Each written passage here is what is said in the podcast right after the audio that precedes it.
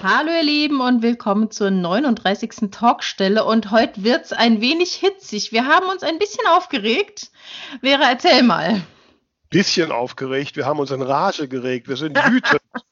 wütend, kann ich euch sagen. Jawohl. Eine Welle lostreten. Protestiert, Leute, protestiert. Hört genau zu, wir erzählen euch warum. Und darüber hinaus haben wir auch noch an einen sehr, sehr wichtigen Tag für die Talkstelle erinnert, so nebenbei. Genau, es ist ein historischer Geburtstag und ansonsten kann ich nur sagen, es geht um euch, um eure Rechte, euer Geld und hört unbedingt rein. Es lebe die Revolution.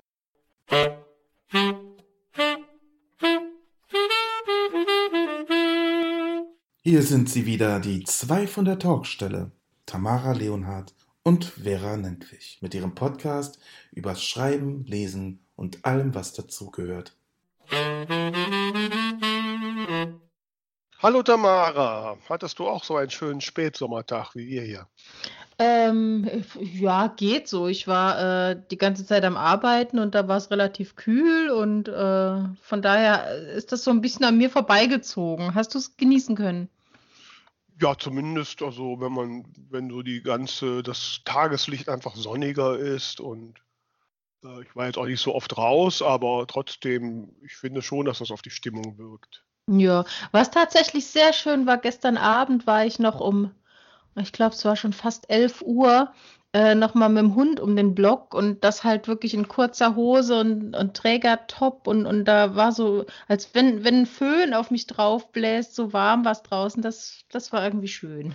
Genau, eine schöne Sommernacht ist auch was Feines. Richtig. Aber was anderes, weißt du eigentlich, liebe Tamara, dass Mhm. heute ein ganz, ganz besonderer Tag für unseren Podcast ist? Heute ist ein besonderer Tag für unseren Ja. Podcast. Ich muss, äh, liebe Hörerinnen und Hörer, ich muss euch erklären, wir machen diese Aufnahme am 15. September. Und heute vor 90 Jahren war etwas ganz, ganz Besonderes, was quasi Grundlage unseres Podcasts ist. Hast du Aha. eine Idee, Tamara? Hat es irgendwas mit dem Radio zu tun? Nein. Nein. Ich, ich löse es auf, ja? Mhm. Heute, am 15. September Ach, der Film. 1930, genau, erschien der Film Die drei von der Tonk Tankstelle. Ich wollte schon Tankstelle. Sagen. Ich wollte schon Tankstelle sagen. Die drei von der Tankstelle. Ach, cool.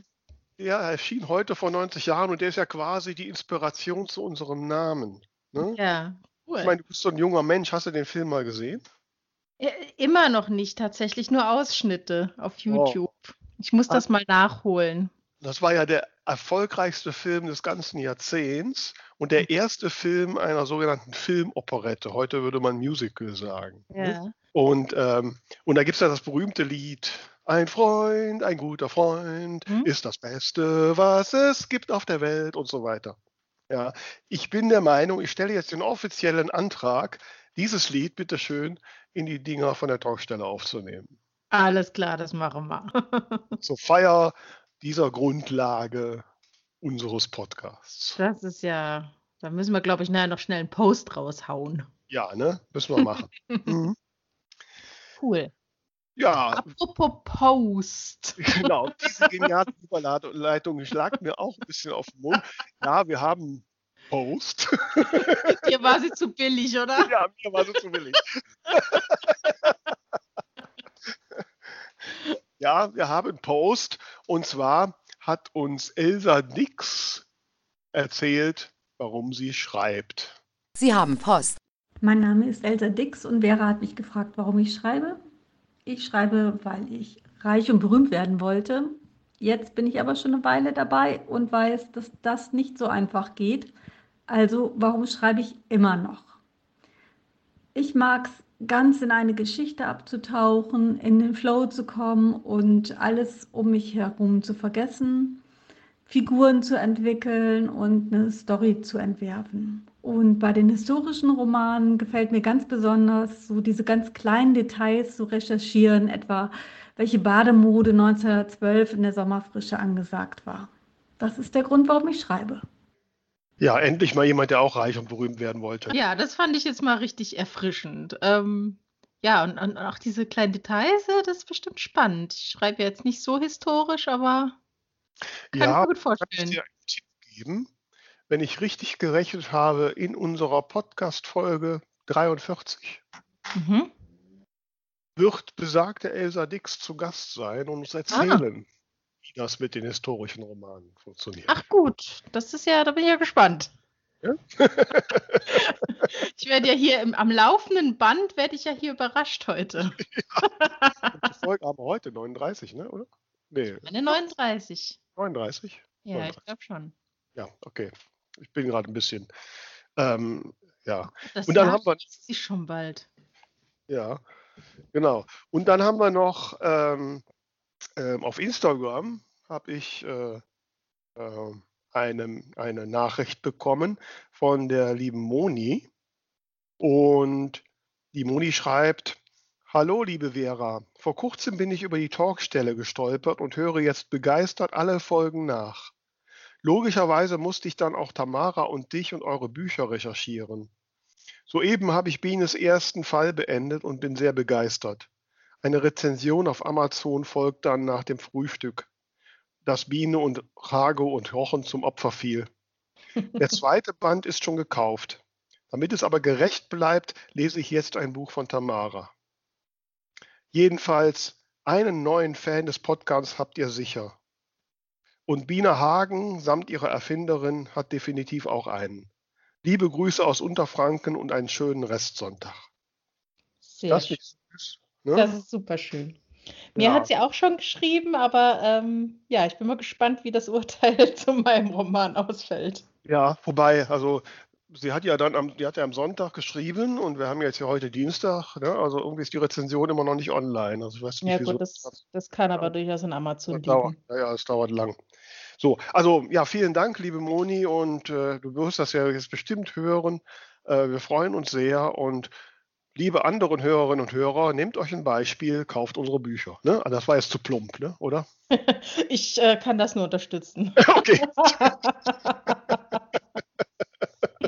manchmal muss man auch mal plump sein, finde ich. Ne? Genau. Ne? Ja.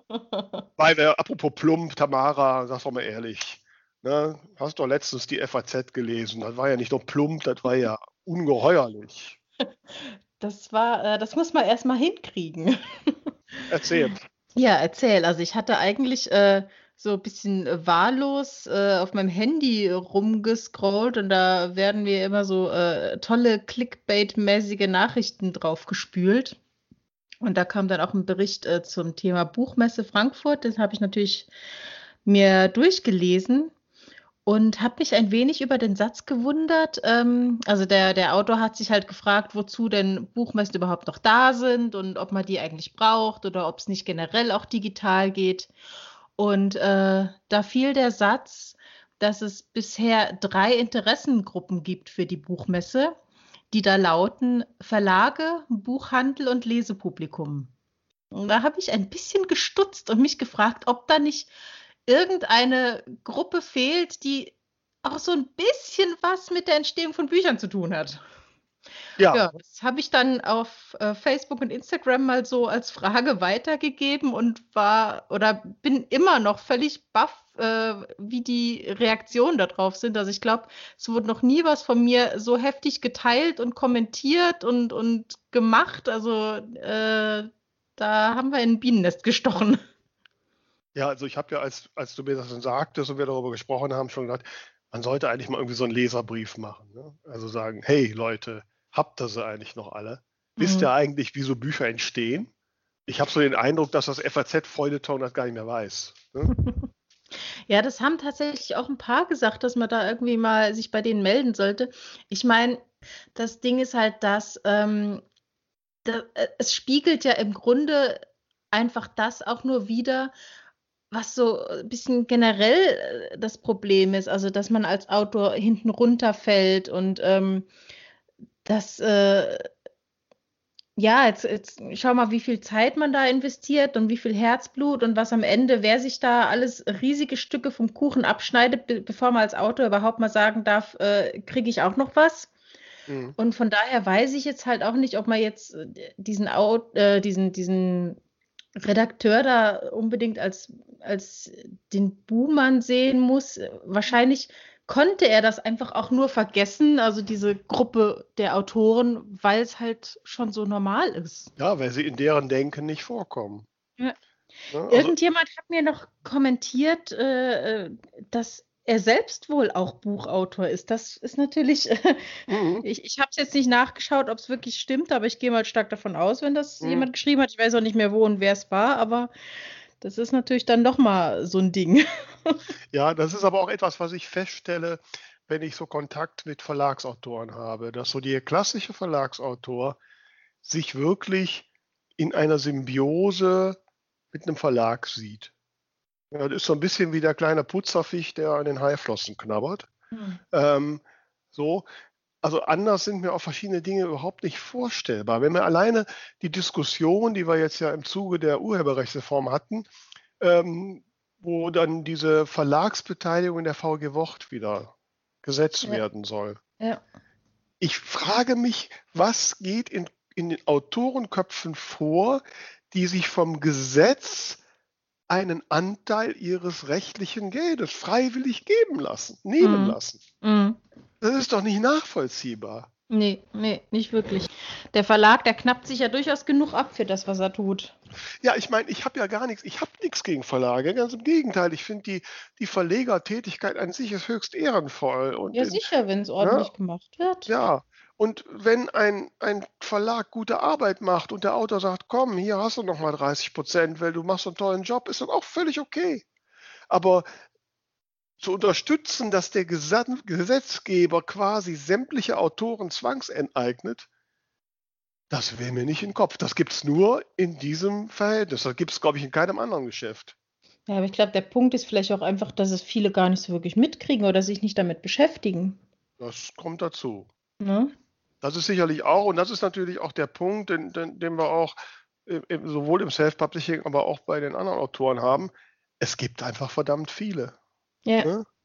Und es, es gibt viele ja. und es passiert wahnsinnig viel. Und, und wenn man irgendwie sich äh, damit beschäftigen möchte, was es denn alles zum Thema Autorenrechte gibt, das ist ein Fass ohne Boden und eigentlich ist man ja sowieso schon so beschäftigt mit dem ganzen anderen Kram. Also ich glaube, man kann es halt wirklich ganz gut mit den Autoren machen, weil man da auch völlig überfordert ist. Ja, das, wobei ich glaube, nicht, dass das Gros der Autoren, Autoren sich da ernsthaft überhaupt mit beschäftigt hat. Also die, mhm. die da, die da ihre Existenz mit sichern, ähm, sicherlich schon was eher, wobei das ist ja an der Gesamtzahl sicherlich, ich weiß nicht wie viel Prozent, aber vielleicht 10, 15. Das äh, ist vielleicht noch der weitere Punkt, ne? Also wenn man es halt nur so äh, nebenher macht und vielleicht sowieso nicht so viel rumkommt, dann ist es dann letzten Endes auch egal, ob jetzt noch 2,50 Mark mehr oder weniger dabei sind. Ja. Und ich meine, das ist ja auch im Self-Publishing, das war ja auch die Taktik vom, vom Amazon. Ne?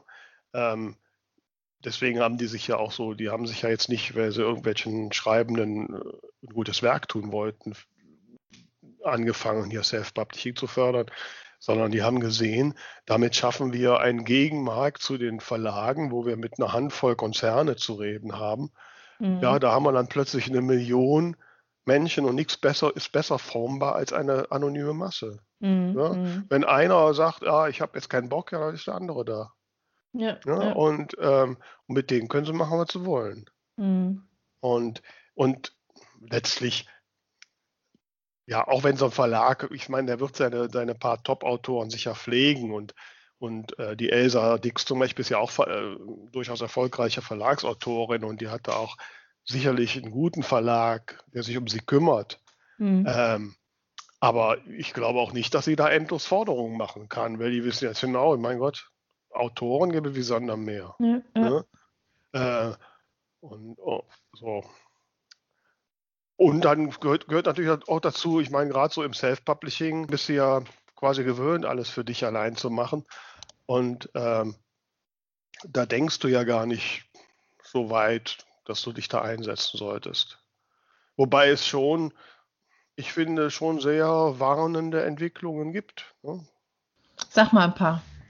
Naja, also wenn wir uns jetzt anschauen, also wenn wir uns mal Amazon, sagen ja auch alle, auch die durchaus erfolgreichen, dass es ist wesentlich, und das hat ja letzte Woche Tanja auch gesagt, ähm, es ist wesentlich schwieriger, im, im Ranking nach oben zu kommen. Mhm. Zum einen, weil Amazon mittlerweile das Ranking mit eigenen Titeln flutet.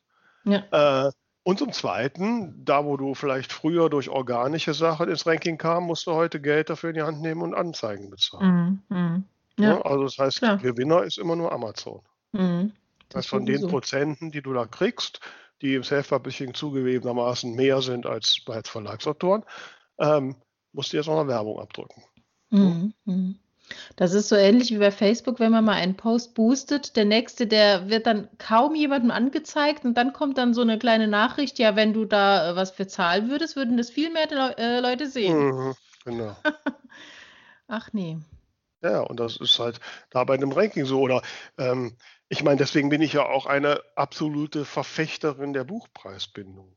Mhm. Ja, ich kann Self-Publisher nicht verstehen, die, die gegen die Buchpreisbindung äh, meckern, weil wir wären die Ersten, die darunter leiden. Ich meine, man mhm. sieht ja jetzt schon, wenn man, äh, wenn man bei Amazon, wenn man da äh, KDP Select macht, exklusiv bindet, ja, dann kriegt man irgendwann Mail von Amazon, so bitte, bitte biete dein Buch die nächsten vier Wochen für 99 Cent an. Wir machen Aktion. Mhm. Ja, da hast du keine Chance. Du kannst sagen, nee, aber dann wird dein Buch überhaupt nicht mehr angeboten. Ja, ja. So. Ne? So, das können die natürlich nur machen, wenn du exklusiv bist. Wenn du Buchpreisbindung hättest, können die das nicht. Mhm. Ja? Und, und das jetzt großflächig zu wollen, dass ich demnächst von Thalia gesagt bekomme, naja, dein Buch, komm, wir wollen das mal für 5 Euro anbieten, guck mal, dass du billiger machst. Ja? Mhm. Äh, das kann auch keiner wirklich wollen. Ja. Nee, verstehe ich auch nicht. Also auch diese, diese ständigen Preisaktionen mit E-Books oder, oder dann noch nicht mal 99 Cent, sondern jetzt mal umsonst und so. Mhm. Wobei das gibt es jetzt nicht, inzwischen nicht mehr auf Amazon, ne?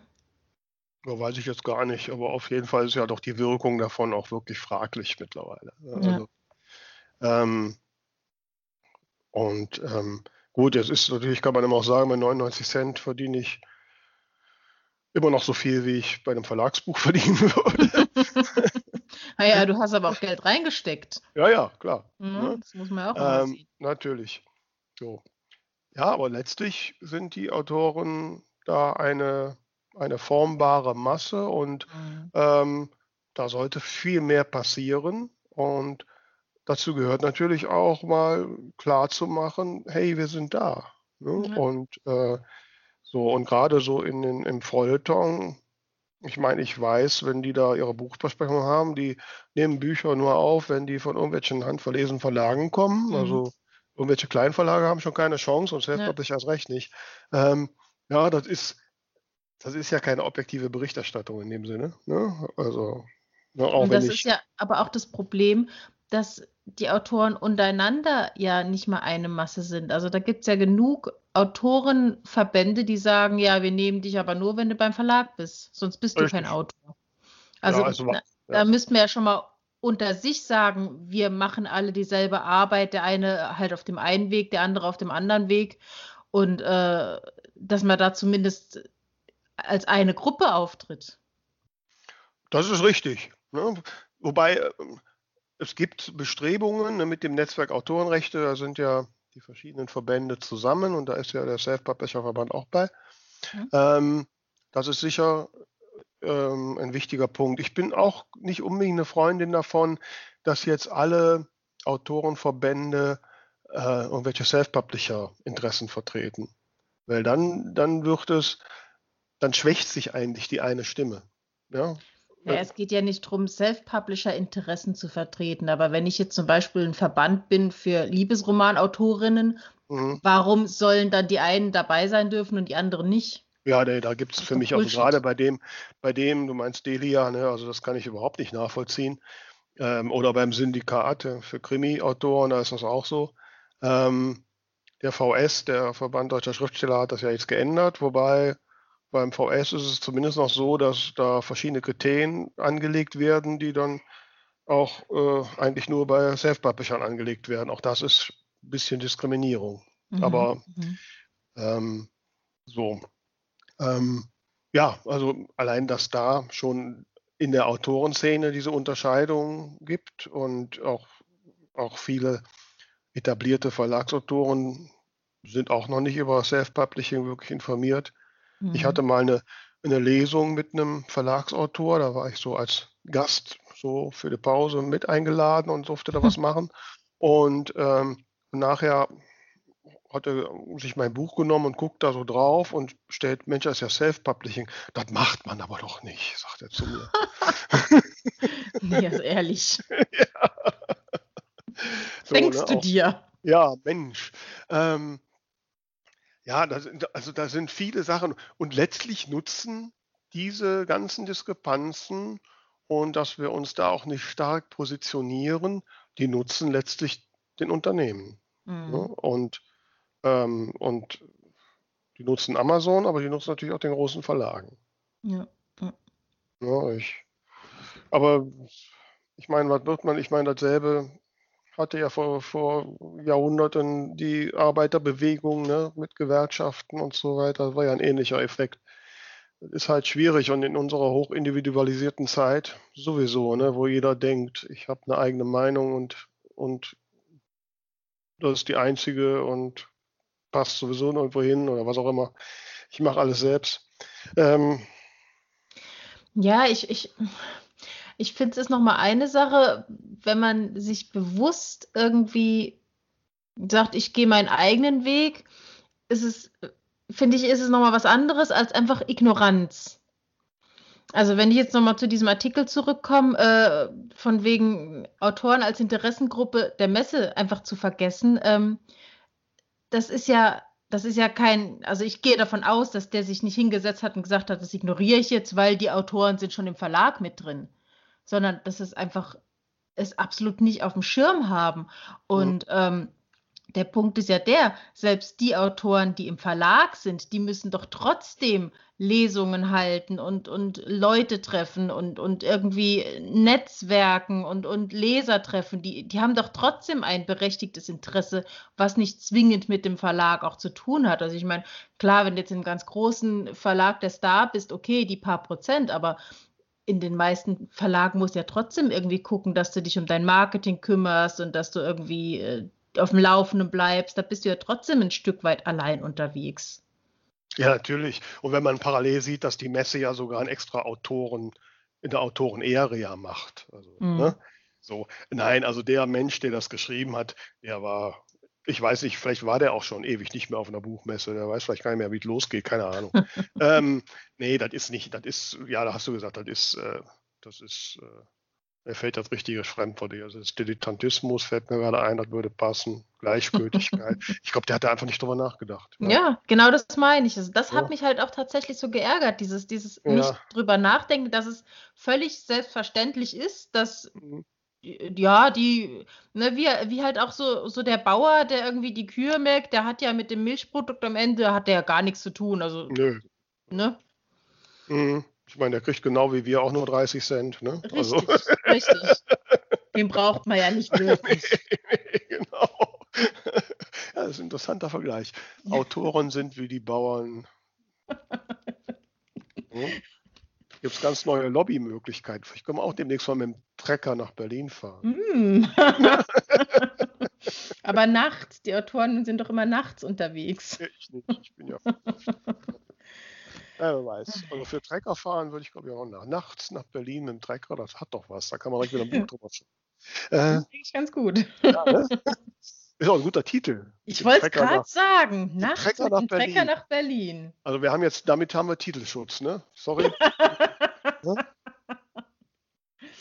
Ja. Nein, also das ist, ähm, das ist, ist ein sehr schwieriges äh, äh, Unterfangen und ich meine, ich habe mich ja die letzten Jahre, als ich da im Self-Publisher-Verband aktiv war, ja sehr damit auch beschäftigt und äh, es ist ja, wenn wir jetzt weiterschauen, es ist ja im, das hat ja die Nina als in unserer Folge 16 oder wo sie zu Gast war, ja auch sehr eindrucksvoll gesagt. Das ist ja auf europäischer Ebene noch eine ganz andere Nummer. Ne? Da ist es Mhm. ja so, also abgesehen davon, dass Self-Publishing auf europäischer Ebene quasi ja nicht stattfindet, ähm, es hat ja auch mit den Autorenrechten und dem unterschiedlichen Gedanken über Urheberrecht eine extrem komplexe Geschichte. Und da kann man es so Menschen wie Nina George nur gar nicht hoch genug für anrechnen, dass sie dich da einsetzen und sich da einbringen. Ähm, aber es müsste halt wirklich viel mehr sein. Also ich finde die, die Lethargie so mancher äh, Leute da auch ganz, ganz schlimm. Ähm, ja. Das ist halt so ein bisschen, was ich eben meinte. Ne? Also äh, generell, wenn man sich gern für irgendwas engagieren möchte, also bei mir kommt da immer so Gefühl auf, von wegen, ich falle jetzt in ein Kaninchenloch, weil sich auf einmal so viel auftut, was man ja gar nicht mehr alles abdecken kann. Also wenn ich jetzt sage, ich möchte mich mehr für Autorenrechte äh, engagieren, sag mir doch mal, wo brennt's und was muss ich tun? aus, aus, deinem Wissen schöpfend. naja gut, ich habe natürlich schon die, die Self-Publishing-Brille auf. Also ich meine, das Brennendste ist natürlich die anstehende Urheberrechtsreform. Die, die, ähm, die Empfehlung der EU, die ist ja jetzt durch, aber die muss ja noch in nationales ähm, Recht umgesetzt werden. Und die, die Verlagslobby hat es ja zum Beispiel geschafft, ähm, da äh, als äh, sehr vordringlich reinzubringen, dass halt diese Verlegerbeteiligung der VG Wort wieder zum Gesetz wird. Mhm. Dazu muss man wissen, das war es mal viele Jahre lang, bis es da eine ähm, Klage vor einem Bundesgericht gab, also nicht von der Verfassungsgericht ist es nicht, Bundesgerichtshof, glaube ich, ähm, der dann gesagt hat, das ist nicht rechtens. Und äh, danach gab es dann die sogenannte Optionslösung. Das heißt, dass ein Autor aktiv auf der Webseite der VG oder der VG Wort mitteilen muss, ja, ich stimme zu, dass mein Verlag die 30 Prozent von meinen Urheberrechtsentgelten bekommt. Das mhm. haben natürlich dann nicht mehr so viele Autoren gemacht mhm. und plötzlich starb den Verlagen da jede Menge Geld weg. Klar. So, und dann haben sie halt ihre Lobby eingesetzt bei der EU gebaggert und wen zum Essen eingeladen. Ich weiß nicht, wie das so funktioniert. und, äh, und die haben dann plötzlich eingesehen, dass das wieder in Gesetz werden muss. Mhm. Äh, man muss sich die Konsequenz wirklich mal vorstellen. Da gibt es ein Gesetz, das vorschreibt, dass Menschen von ihrem rechtmäßigen Entgelt zwangsweise was an andere Unternehmen abgeben müssen. Mhm. mhm. Das ist, ist, so absurd, wenn man sich das mal so nachdenkt. Mhm. Und dann haben ja sämtliche Autorenverbände, mit Ausnahme des Self-Publisher-Verbandes, haben diesen Beschluss unterstützt. Hm. Okay. Weil die alle dachten, oh, dann die armen Verlage, äh, ja. dann kämpfen die ums Überleben mhm. und dann haben mhm. wir keine Verlage mehr. So ein Bullshit. Naja, jetzt könnte man natürlich äh, sagen, ach, ich bin äh, Self-Publisher, das tut mir zwar leid, aber es geht mich nichts an, aber so ist es ja auch nicht. Ne? Es gibt ja dann genug Distributoren, die sagen, ich bin jetzt ein Verlag. Genau, das, da kommt ja noch dazu, dass der Begriff Verlag gar nicht genau definiert. Also es gibt ja dann so absurde Sachen, dass ein Druckkostenzuschussverlag, der vom Autor schon mal eben 10.000 Euro kassiert hat, die auch noch vom Gesetzgeber diese 30 Prozent zugesprochen bekommt. Sehr ja? schön. Das ist, das ist so Hanebüchen, wenn man, ne? So, und dann gibt es natürlich auch Dienstleister, ne? Mhm. die, äh, die einfach nach, weil unser Recht, ich meine, das Verlagsrecht ist von 1934 oder sowas. Also okay. Pärchen alt, da gab es einfach kein Self-Publishing. Ne? Mm, mm, äh, und ja, und das heißt, manchmal hast du als Dienstleister, wenn du zum Beispiel ähm, willst, dass was ja viele Autoren sich wünschen, dass der Name des Dienstleisters im Impressum steht und nicht der persönliche, dann musst mhm. du Verlag sein. Und wenn du Verlag bist, dann kriegst du demnächst laut Gesetz die 30 Prozent, obwohl du vorher vom Autor bezahlt worden bist. Ja, aber dann möchte ich halt von diesem Verlag, du siehst jetzt die, die Gänsefüßchen hier in der Luft mhm. nicht, äh, bitte auch ein Lektorat haben und ein kostenloses Cover und Marketingdienstleistungen, die ich nicht bezahlen muss. Ja, ne? Das steht natürlich dann in dem Vertrag, den du ja mit dem Dienstleister machst, von vornherein schon ausgeschossen drin. Insofern hast du keine mhm. Chance. Mal abgesehen davon, dass es auch andere, die sich wirklich Verlag denn mittlerweile auch kein Lektorat mehr machen. Das ist ja, ja. auch noch lange nicht. Oder, oder irgendwas, was sich zwar Lektorat so. schimpft, aber. Ja, ja, ja. Also, wie gesagt, ist ein sehr dehnbarer Begriff Verlag. Ja. Ähm, und das ist auch äh, überhaupt nicht äh, angegangen worden. Das hat jetzt der Self-Publisher-Verband ins Gespräch gebracht, weil, wie gesagt, die Entscheidung auf EU nehmen mit der Empfehlung war jetzt schon quasi durch. Ne? Und dann hat der Self-Publisher-Verband wenigstens gesagt, ja gut, dann, wenn ihr das schon machen wollt, liebe Verlagsautoren, wenn ihr freiwillig da euer Geld abgibt, das ist ja eure Entscheidung, dann sorgt bitte dafür, dass wir den Verlag klar definieren, dass nicht ja. jemand Geld kriegt, der die, die, Autoren vorher schon abgezockt hat. Ne? Mhm. Ähm, so, wie weit das gediehen ist und ob es da irgendwelche politischen Sachen gibt, wissen wir nicht. Aber das ist sicherlich ein sehr, sehr wichtiges Thema, mhm. um das es sich zu kämpfen geht. Und die anderen Dinge hat die Nina ja schon gesagt, ne, dass es ja durchaus Bestrebungen ähm, auf europäischer Ebene gibt, das Urheberrecht so zu ändern, dass äh, der Autor überhaupt kein Geld mehr für Bücher kriegt, sondern nur noch von Merchandising und Lesungen lebt. ne? Oder die Bestrebungen der Deutschen Bibliotheksgesellschaft, die einfach kostenlos alle E-Books ausleihen will.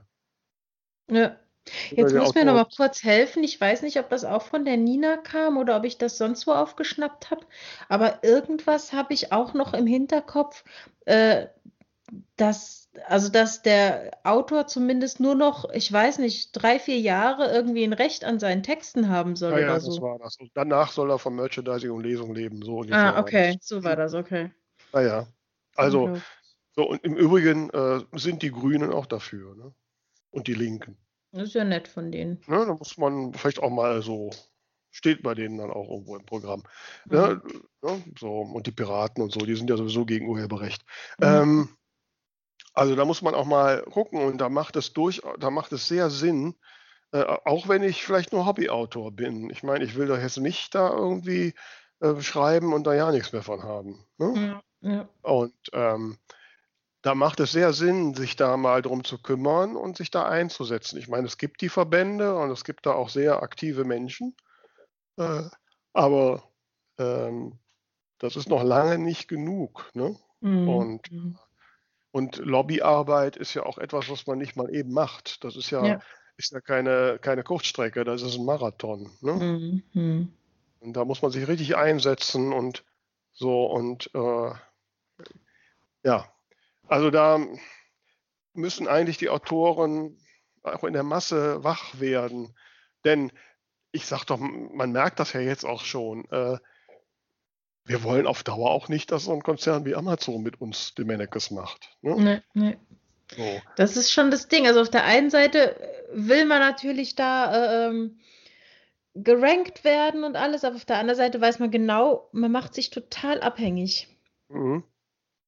Ich meine, wir haben in, in Deutschland oder im deutschsprachigen Raum die wirklich sehr luxuriöse Situation, ist einmalig in der ganzen Welt, dass wir einen Gegenpart haben mit mhm. der Tolino-Allianz. Das gibt sonst nirgendwo. Mhm. Überall sonst hat Amazon 90 Prozent Anteil. Okay. Wie ist es bei uns prozentual? Ähm, 60 oder sowas. Echt? Mhm. 50 oder 60. Mhm. Also Tolino kommt hat. mir trotzdem noch mehr vor. Also ja, für Amazon. Also ich weiß auch nicht, also ich weiß, Tolino hat irgendwie 20, oder die Martina hat das doch damals auch gesagt bei uns. Also irgendwie mhm. so 20, 30 haben okay. die. Okay. Und da gibt es ja noch ein paar kleinere. Aber also jetzt vom E, wir reden jetzt mal rein über den E-Book. Mhm. Ne? Ähm, und durch die Buchpreisbindung haben wir ja Gott sei Dank noch einen relativ präsenten stationären Buchhandel, mhm. der ja immerhin auch da noch 50 bis 60 Prozent Marktanteil hat. Auch mhm. das ist in anderen Ländern bei weitem nicht mehr so. Okay. Ähm, so, jetzt stell dir doch einfach mal vor, nur mal so, in Fantasie. Wir würden es schaffen, wir würden einen Aufruf machen und unser Podcast, der ja millionenfach gehört wird, würde eine Welle auslösen, dass zumindest alle ernsthaften Autoren und Autoren am 1. Januar 2021 sagen, so, wir machen nicht mehr Amazon, wir gehen nach, nur noch Tolino. Mhm. Hm? So, dann würde Amazon sich schon bewegen müssen. Mhm. Ich meine, so wird nicht passieren. Ne?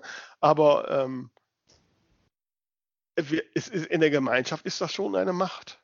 Ja, ja. ja? Und äh, einzeln, ich meine, das hat man ja auch immer mal wieder gehört, wenn irgendwelche Einzel, meistens ja auch relativ kleine Verlage gegen Amazon äh, rebelliert haben, da haben sie meistens keine Chance gehabt. Ne? Mhm. Ja, ich meine, das siehst du ja schon, wenn du dein Printbuch halt nicht bei Amazon äh, drucken lässt, sondern äh, bei einem von den Dienstleistern, dann hast du da gern mal irgendwie stehen, sechs Wochen Lieferzeit. Ja, ja das, das hängt natürlich dann wieder mit den, mit den Lieferalgorithmen zusammen. Das ist jetzt, ähm, also du kannst das schon, ich meine, wenn, wenn die, da gibt es ja dann auch immer, wird ja vom BOD dann zum Beispiel auch immer gerne gesagt, bestell einfach mal fünf Bücher bei Amazon dann ist es plötzlich sofort lieferbar. Dann legen die sich mhm. welche auf Lager. Ne? Mhm. Ich meine, das ist mhm. natürlich keine Dauerlösung. Ähm, ja, ja, klar. Ich meine, das ist äh, also, also die Abhängigkeit von einem, ähm, von einem Unternehmen ist, kann ja nie gut sein. Ne? Nee, also, nee. Ähm, ich will jetzt hier kein Amazon-Bashing machen. Ich meine, die haben es für, die haben sicherlich entscheidend dazu beigetragen, dass Self-Publishing überhaupt so groß geworden ist. Ne? Mm, Weil ich meine, letztlich wäre so ein Random House, so ein, so ein, ist ja auch ein Weltkonzern, die wären ja auch in der Lage gewesen, sowas zu machen. Aber haben sie nicht, haben sie verpennt mhm. und haben ja auch gar kein Interesse dran. Ne? So. Nee, was ich tatsächlich gerne möchte, ist, dass, dass ich hier äh, heute Abend rausgehe und irgendwie weiß, wa was ich tun kann. Ähm, weil ich sag mal, ich glaube, es hat schon alles ganz viel auch mit, mit Unwissenheit auf der einen Seite zu tun und halt auch wirklich mit der Tatsache, dass man sich sagt, ach komm, die 2,50 Mark, die ich halt im Monat verdiene, äh, dafür mache ich mich nicht äh, fertig, da habe ich andere Anliegen. Aber ich habe das mitbekommen letztes Jahr, ah, ich weiß nicht, ob es ein Self-Publisher Regionaltreffen war oder ein anderes Autorentreffen, aber da hat jemand über die VG Wort gesprochen und da haben die meisten gesagt, ja, was ist das denn überhaupt? Mhm. Und ähm, das heißt, da ist dann schon mal eigentlich den Leuten relativ egal, ob man da theoretisch was abgeben müsste, wenn man sich da ja gar nicht angemeldet hat. Mhm. Und so zieht sich ja durch. Ne? Also man, man weiß ja Dinge einfach gar nicht. Und wenn man sie am Rande mitbekommt, dann regt man sich zwar kurz drüber auf, weil es ist aber auch völlig hilflos. Äh, wer kümmert sich denn jetzt, wo, wo kann ich denn was tun? Äh, nur indem ich irgendwo eine Petition unterschreibe, das ist ja auch irgendwie alles abgelutscht. Mhm. Also man möchte ja eigentlich schon, dass sich Dinge ändern, aber also ich finde es total unübersichtlich. Ja, das kann ich schon vorstellen, wenn man noch nicht so drin ist. Ähm, wobei letztlich ist es über allen Dingen, ich meine, wir hatten jetzt am Wochenende Kommunalwahl, wenn du in deiner Stadt, in deiner Gemeinde, wenn dich was nervt oder was ändern willst, dann hast du keine andere Chance, du musst dich engagieren. Mhm. Ja, du musst dich erstmal schlau machen und dann musst du dich engagieren. Mhm. Das ist so. Ähm, ne, das ist ja zum Beispiel der Grund, warum ich mich jetzt so anfange, mit der EU zu beschäftigen, ja. weil mich das genervt hat. Ich habe die Dinge nicht verstanden und ich will sie einfach verstehen. Mhm. So. Und ähm, ich sag mal, du hast sicherlich, wie ich auch, schon einen guten Schritt gemacht. Wir haben uns einem Verband angeschlossen. Mhm. Ähm, also überhaupt damit Verbände zu stärken, damit da eine deutlichere Stimme wird, ist schon mal ein erster guter Schritt. So, der nächste Schritt ist, ähm, dann nicht nur einfach Mitgliedsbeitrag zu bezahlen, sondern sich einzubringen und, und dafür zu sorgen, weil auch Vorstände und Leute sind, agieren ja letztlich nach den Wünschen der Mitglieder. Ne? Die haben mhm. ja nicht mhm. immer alleine die Ideen. Äh, auch da zu sagen, okay, Leute, hier ist ein Problem was macht der Verband drauf? Ja, was ja. können wir tun? Wo kann ich vielleicht auch mit dran arbeiten, mhm, ähm, mhm. um was zu tun, um da mehr Zielrichtung zu haben? Ja. Fakt ist ja nun mal leider Gottes ähm, das so, dass immer viele, viele Mitglieder in solchen Verbänden ja da irgendwie Mitgliedsbeitrag bezahlen, aber sonst nicht sichtbar werden und sich nicht beteiligen. Mhm. Und, ähm, und das ist natürlich auch sehr viel verlorene Power. Ne? Ja. Ja, ich meine, da muss ich mich auch an der Nase greifen. Also ich meine, auf der einen Seite wundere ich mich jedes Jahr, wenn die Jahresversammlung ist von, was sind wir jetzt, 800 Mitglieder oder was? Ja, 700, 750, ja, so und, roundabout. Hm? Und wie viele sind dann tatsächlich da, ne? Da frage ich mich schon jedes Mal, aber selber mache ich halt dann auch, ich, auf den Messen helfe ich mit und, und ich gehe zu, bin bei der Jahresversammlung dabei, aber dann ist es auch schon fast wieder zu Ende. Da kann ich auch mehr tun, natürlich. Ja, und äh, ich meine, man muss ja jetzt nicht direkt immer Vorstand werden oder so, aber mhm. zumindest mal mit den Themen also sich an Diskussionen beteiligen, seine Eindrücke, Ja. und dann, dann lernt man ja automatisch auch mehr davon. Mhm. Oder wenn wir jetzt wie wir, ich meine, sicherlich ist unser Podcast und wenn wir diese Themen besprechen, durchaus ja auch ein Weg, Aufmerksamkeit zu schaffen. Ne? Mhm. Ähm, also wir tun da schon jetzt was für. So. Aber dass dann mit den Themen und auch die anderen, die uns jetzt vielleicht hören, in ihre Verbände und so gehen und sagen, hey, ich habe da bei dem tollen Podcast von Tamara und Vera, die zwei von der Talkstelle, habe ich gehört das und das. Wie Mhm. steht denn unser Verband? So was passiert denn da? Ja. So, sich das erklären lassen. Und wenn einem das Mhm. nicht gefällt, dann muss man sagen, hey Mensch, das verstehe ich jetzt nicht. Wieso seid ihr dafür, dass der Gesetzgeber uns enteignet? Mhm. Erklärt mir das mal. Vielleicht ist die Erklärung äh, plausibel und sagt, ja, ihr habt ja recht, ja, okay, dann bin ich zufrieden. Mhm. Und wenn nicht, dann kann man entsprechend agieren. Und dann redet man mit anderen Mitgliedern und sagt, hey Leute, versteht ihr das? Ich Mhm. meine, so, so passieren die Dinge doch. Ja. Ja. Ne? Ist eigentlich, ich habe heute Morgen äh, in meiner Französisch-Lern-App, Le Mot du Jour, das, das Wort des Tages, Mhm. habe ich gelernt, marcher à la queue leu leu, Alla? heißt à la queue leu leu, Okay. heißt äh, im Gänsemarsch gehen. Ne? Das fällt mir gerade ein, das ist sowas, ne? Ist halt so Trippelschritte, aber Mhm. anders äh, so kleine Schritte und ja, und aufmerksam sein. Ja, ja. Und auch Ja, ein bisschen und- mal alte Sachen hinterfragen. Ich meine, das ist jetzt so an die Zielrichtung der Verlagsautoren. Eigentlich ist meine Meinung, müssten Verlagsautoren ein großes Interesse daran haben, dass Self-Publishing enorm stark wird. Weil wenn Self-Publishing stark wird, müssen Verlage sich um Autoren bemühen. Mhm. Da müssen die was leisten. Dann müssen sie was leisten. Ja. Self-Publishing ist einfach die, ist die beste Bewegung für Autorenrechte überhaupt. Mhm. Das stimmt. Ja, ich merke manchmal selber noch bei mir, also ich glaube so von meinem Wesen her bin ich schon ein guter Self, also nicht ein guter Self-Publisher im Sinne von ich mache das gut, sondern Self-Publishing ist für mich geeignet, weil ich einfach die Dinge so machen möchte, wie ich sie haben will. Und wenn sie danach nicht funktionieren, dann weiß ich, wem ich in den Hintern treten kann.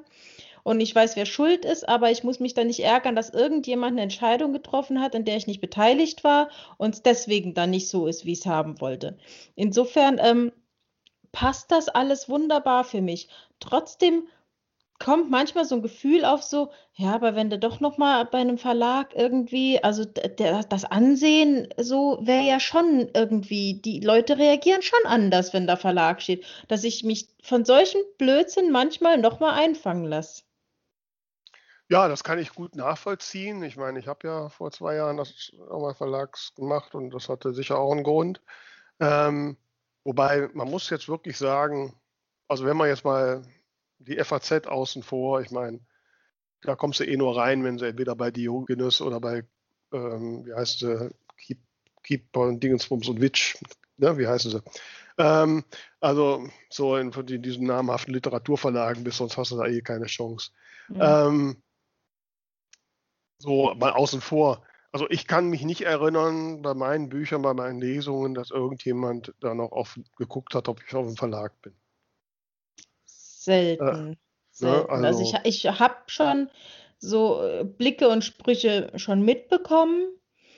Und ähm, ja, oder gerade halt auch die Tatsache, dass du nicht einfach irgendwo jetzt äh, Mitglied werden kannst, vielleicht. Ähm, es, es trägt halt immer so dieses, dieses, äh, ah, hast du keinen Verlag gefunden? Oder warum machst du das denn so? Also, dass das überhaupt in Frage gestellt wird, das habe ich schon mitbekommen, aber wenig bei den Les, also bei den Lesern, mit denen ich äh, interagiere, denen ist das, oder auch den, mit den Bloggern, denen ist das ziemlich egal, ja. Ja, also dass es da noch so ein paar ähm, ähm, Altvordere gibt, oder wie nennt man das, die noch nicht so ganz in der Neuzeit angekommen sind. Ähm, klar, das ist es, das gibt es sicherlich noch, aber ich merke schon, dass das sehr, sehr, sehr viel weniger wird. Und Hm. das hängt halt auch sehr vom, Perso- vom Auftreten ab. ja. Ich, klar, ne, ich, ist natürlich klar, wenn ich, wenn ich da mit meinem selbstgemachten, selbstgemalten Buchcover komme und so, Hm. was man sofort sieht, logisch, Ja. da kann ich nicht erwarten, dass die einen ernst nehmen. Ne? Hm. Ja. Ähm, Das muss Deswegen mancher Neuautor oder Neuautorin auch erstmal lernen. Ne? Man ist halt da auch einfach vom eigenen Baby begeistert. Und da muss man durch. Ich meine, das hatte ich auch. ja. Nee, deswegen habe ich das jetzt auch definitiv fest auf der Liste stehen, dass ich mein erstes Cover ändere, weil ich da immer wieder so ein bisschen das Gefühl habe, mm, da verrätst du dich, da, das, das ist kein gutes Image. Mhm. Aber ansonsten äh, finde ich das wunderbar, dass man einfach es, sich ausprobieren kann und die Dinge so machen kann, wie man sie haben möchte. Und das hat nichts Mhm. damit zu tun, dass man abgelehnt wird. Ja, ist richtig. Mhm. Und aber auch das ist natürlich, ne, also ich meine, wir wären, diese, diese durchaus positive Entwicklung wäre ja nicht da, wenn es nicht äh, Menschen und in dem Fall wahrscheinlich auch wirklich den Self-Publisher-Verband gegeben hätte, der in den letzten Jahren schon einiges da rausgeholt hat. Ja. Und äh, aber nur so funktioniert's. Wenn Mhm. alle in seinem im stillen Kämmerlein vor sich hin wursteln und mit sich machen lassen, was sie wollen, dann passiert auch nichts. Ja, ja. Ja. Ja, und ich glaube, ein Punkt ist dann halt auch noch, dass man für sich mal die Prioritäten klären muss. Ich meine, das war jetzt einfach von mir, da einen Text zu schreiben, weil ich mich gerade geärgert habe.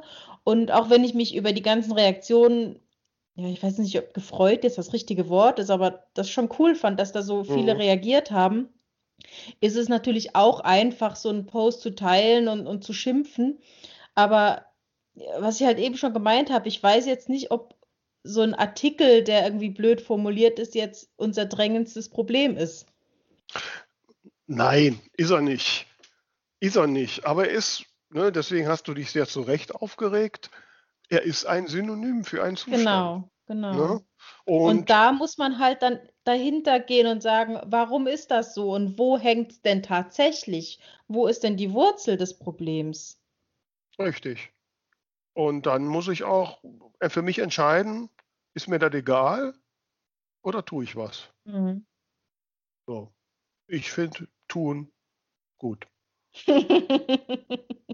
Ja, wie gesagt, also äh, das ist genauso der Gedankengang, mit dem ich wirklich zwei, drei Jahre jetzt schon schwanger gegangen bin, als ich immer mal wieder jetzt, gerade ja auch wieder jetzt um mit dem Flüchtlingscamp da in Moria, ähm, mit so verschiedenen Dingen, wo ich einfach sagte, ich kann die jetzt ignorieren, ich kann weggucken, aber ich finde sie scheiße und ich will einfach wissen, was passiert. Mhm. Ne? Und ich will verstehen und so, dann, dann ich beurteilen kann.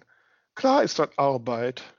So, Mhm. oder ich meine, als ich vor drei Jahren oder vier fast ähm, da plötzlich im Vorstand des Self-Publisher-Verbands war, da hatte ich von all den Sachen überhaupt keinen blassen Schimmer. Ja, Ne? Und ja, dann habe ich mich halt reingebaggert. ja, So, man wächst mit den Aufgaben. man wächst damit und, und ich muss sagen, es macht auch eine, einen Riesenspaß, die Dinge plötzlich zu verstehen und Mhm. zu Mhm. sehen. Auch wenn ich dann noch mehr Punkte finde, wo ich über mich aufregen könnte. Ja. Ne? Aber Emotion ist immer gut. Ne? Äh, So.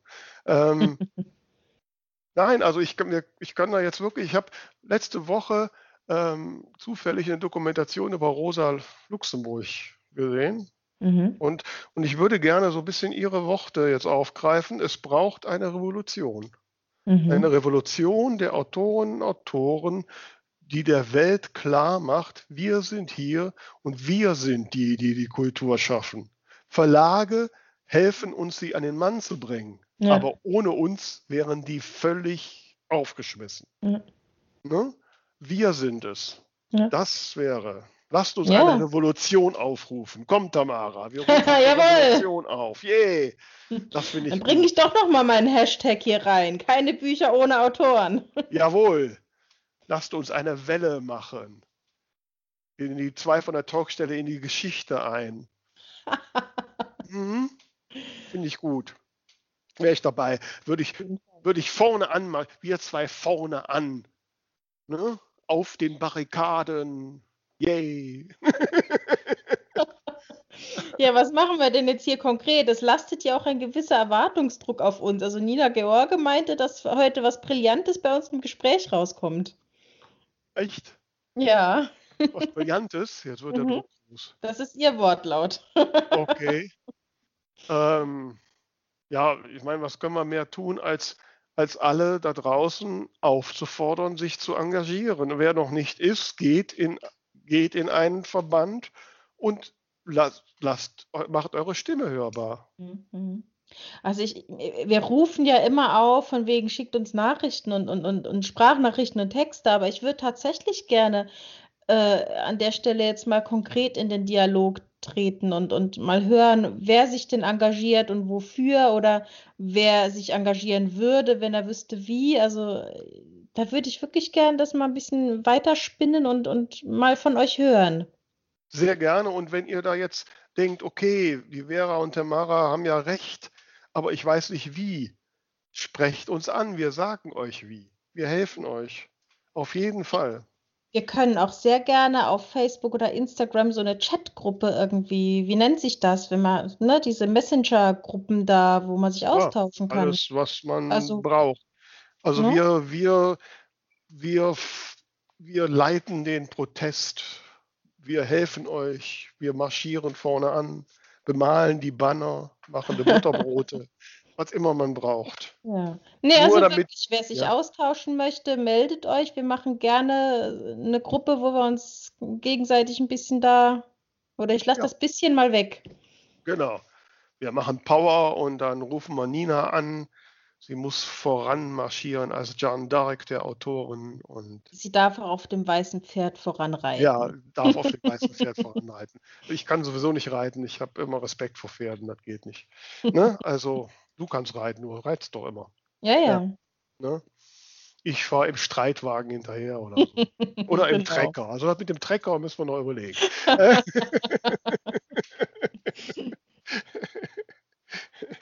Ja, also ähm, ich weiß nicht, ob das jetzt brillant war.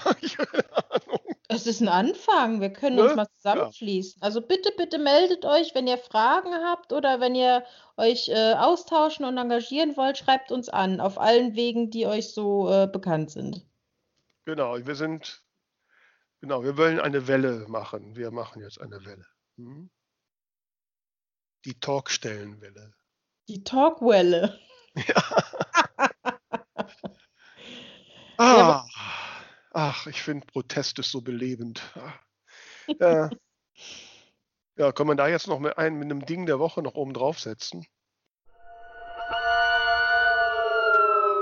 Das Ding der Woche.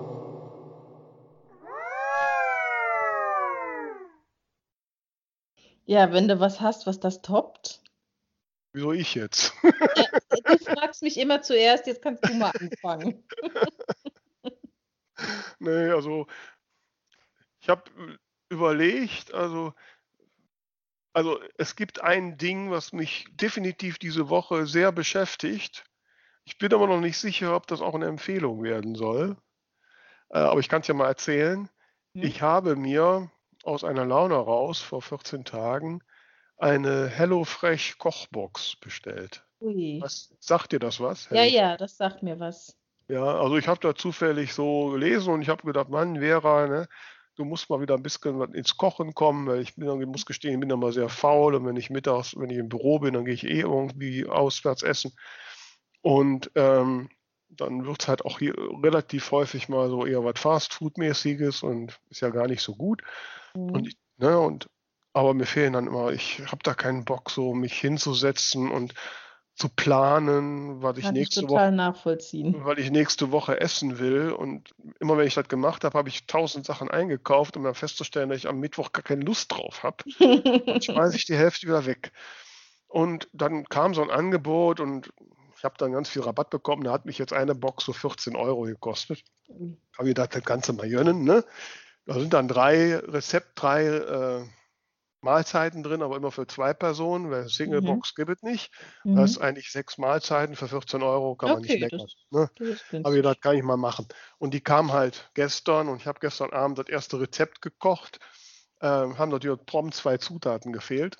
Oh. Ähm, ich hatte die Gott sei Dank aber noch da. Aber es war sehr lecker. Ne? Habe ich dann heute Mhm. Mittag aufgewärmt und so. Aber ich merke schon, dass mich das jetzt schon in Stress, ne? So, ne? Jetzt Okay. überlege ich schon, jetzt habe ich da die Zutaten für die zwei anderen Gerichte. Dann muss ich die jetzt gucken, morgen Abend kochen und äh, die andere Portion, da ist irgendwie so ein Web bei, also ich weiß nicht, den kann ich ja gar nicht, wie ich den aufwärmen soll oder so, das muss ich mir angucken. Mhm. Also es bringt mich schon in Stress. Ja, ne? kann ich auch verstehen. Und ähm, andererseits so die Sachen da zu haben und jetzt so Kochvorschläge zu haben und die Rezepte sehen wirklich total lecker aus. Also das, was ich heute gestern gekocht habe, ist auch wirklich total lecker. Ich lerne auch Was war davon. das? Das war ein äh, äh, Limettenreis Hm. mit Grillgemüse und ähm, äh, Hähnchenspießchen mit Honig. Mhm. Das war wirklich sehr lecker. Habe ich mir direkt 0815. gedacht, wenn ich nächstes Mal Gäste einlade, könnte ich das gerade nett. Und, und gerade so Mhm. den Reis, der, der wurde so mit Kokosmilch gekocht, so Mm. Jasminreis und so. Und so, also war total lecker. Also das war schon eine Inspiration, muss ich schon sagen. Ja, ja. Da wäre ich alleine nie drauf gekommen. Ne? Also so, Das ne? ist so mein Eindruck von außen. Ich habe es noch nie probiert, aber mein Eindruck ist wirklich, dass es eigentlich sehr clever ist und dass man Mhm. neue Sachen lernt und dass man danach einen riesen Müllberg in der Küche hat. Ja gut, das ist halt verpackt, wobei das mit dem Müllberg geht. Also das meiste ist in Papier verpackt, Okay. recyclingfähig. Klar, so ein paar Sachen sind natürlich auch, wenn sie, wenn die gekühlt sind und so, in Plastik verpackt. Aber ich meine, wenn Gut, ich hast du so ein, Supermarkt auch. ja, wollte ich gerade sagen, also ja, der Karton hast halt noch, aber das ist halt Mhm. Pappe. Hm. Ja, und wenn man Transport und so weiter, gut, über Ökobilanz, weiß ich nicht, so der Hardcore-Greenpeace-Mensch würde jetzt wahrscheinlich schimpfen. Ähm, aber ähm, ja, also deswegen, ich schwanke noch. Einerseits ist es eine Inspiration und ich muss mal gucken, wie ich so kriege. Äh, andererseits ist natürlich irgendwie, weiß ich noch nicht so recht, ob es in mein Leben passt. Hm. Ähm, Vielleicht aber- für mal. ja, genau, man kann ja da pausieren und man muss ja nicht jede Woche nehmen. Denke ich auch, dass ich so ab und zu mal sage, so jetzt gönne ich mir mal, ne? Und Mhm. so, ja. Aber das beschäftigt mich halt jetzt die Woche und deswegen ist das mein Ding der Woche. Ja, cool. Finde ich mal interessant, weil ich habe noch niemanden getroffen äh, mit Erfahrung. Okay. Frag mich nächste Woche, dann erkläre ich dir ganz. Hm? Alles klar. Ja, jetzt wärst du dran, Tamara. Jetzt bin ich dran. Ja. Ja, ich habe jetzt tatsächlich, äh, nachdem wir uns jetzt so ein bisschen aufgeregt hatten, äh, ist mein Ding der Woche, was zum Abregen. Mm, Und zwar habe ich mir schon vor längerem äh, Seifen aus Mexiko bestellt. Ähm, wer schon mal irgendwas mit Dreadlocks zu tun hatte und vielleicht auf Facebook ist, der wird beim Stichwort Ronnys Seifen direkt Bescheid wissen. Äh, der Ronny hat eine Facebook-Gruppe mit, ich weiß nicht, ich glaube 16.000 Mitglieder, halt speziell zum Thema Dreadlocks. Kommt eigentlich aus Deutschland, lebt aber in Mexiko und hat dort, glaube ich, so ein, so ein kleines Hotel oder so und stellt halt auch selber Seifen her, die jetzt speziell auch für Dreads gut geeignet sind. Und da hatte ich dann irgendwann mal ein paar Leute gefragt, ja, taugen die wirklich was? Und alle waren begeistert. Und habe ich gesagt, ja, komm, dann bestellst du mal welche. Und habe den halt gefragt, ja, was soll ich denn jetzt da nehmen? Weil der hat eine riesen Auswahl. Äh, die sind alle vegan und Palm, palmfettfrei und ohne Duftstoffe und tralala. Und äh, 10% der Einnahmen gehen noch an Tiere in Not. Also ganz äh, tolle Sache. Mhm. Und der hat mich ganz lieb beraten und hat mir dann äh, ein Viererpack geschickt. Einmal Ringelblume, dann Nagchampa, Aloe Vera und Bergamott. Mhm. Und gestern ging es mir irgendwie nicht so richtig gut. Also so, so, ich habe mich so, so im Kopf und körperlich einfach müde und lustlos gefühlt und so bäh. Und musste aber eh noch meine Haare waschen. Und ich mache das immer so, dass ich die vier Seifen dann nehme, dann setze ich mich hin, dann schabe ich mit dem Messer halt so eine gewisse Menge ab. Dann mache ich da heißes Wasser drauf und dann wird das so ein Sud, dann muss das abkühlen und dann wasche ich mir mit diesem Sud dann die Haare. Und das auf der einen Seite, also es klingt jetzt total kompliziert, weil man könnte ja auch einfach Shampoo aus der Flasche nehmen, Mhm. aber ich finde das total entschleunigend, das erstmal so zuzubereiten und das duftet dann die ganze Zeit so toll und dann duftet das ganze Haus danach und die Haare duften danach und das hat mir irgendwie total die Laune gerettet und deswegen sind Ronnys Seifen mein Ding der Woche. Ja. Ja, spannend. Sind das jetzt spezielle Seifen für, ich wusste nicht, dass man spezielle Seifen für Rasterlocken. Naja gut, das sind halt dann, äh, der hat das auch in meinem Video erklärt, also die, die helfen halt dabei, dass die besser filzen und weicher werden und, und nicht so pieksig sind und dass diese Haarschüppchen sich dann beim Waschen aufstellen, damit die sich besser ineinander verhaken und so. Also Ja. der Gegensatz vom anderen Shampoo, was genau Genau, genau. Also alles, Ja. was nicht äh, schön seidig macht. Wobei ich wollte jetzt zuerst böserweise sagen, ich wusste gar nicht, dass man Rasterlocken wächt, aber okay. Das, Den hatten wir schon, liebe Den wir schon. ja, spannend. Also, liebe Hörerinnen und Hörer da draußen, da habt ihr noch was gelernt über Rasterlocken, über Ernährung und äh, über den Protest, den wir als Autorinnen und Autoren starten wollen. Und wir hoffen sehr, dass wir jetzt quasi der Beginn äh, der Kristallisationskern, der Auslöser eines, einer Welle der Veränderung sind. Jawohl. Meldet euch und teilt das hier gerne und tut was. Genau. Also, bis dann. Bis bald.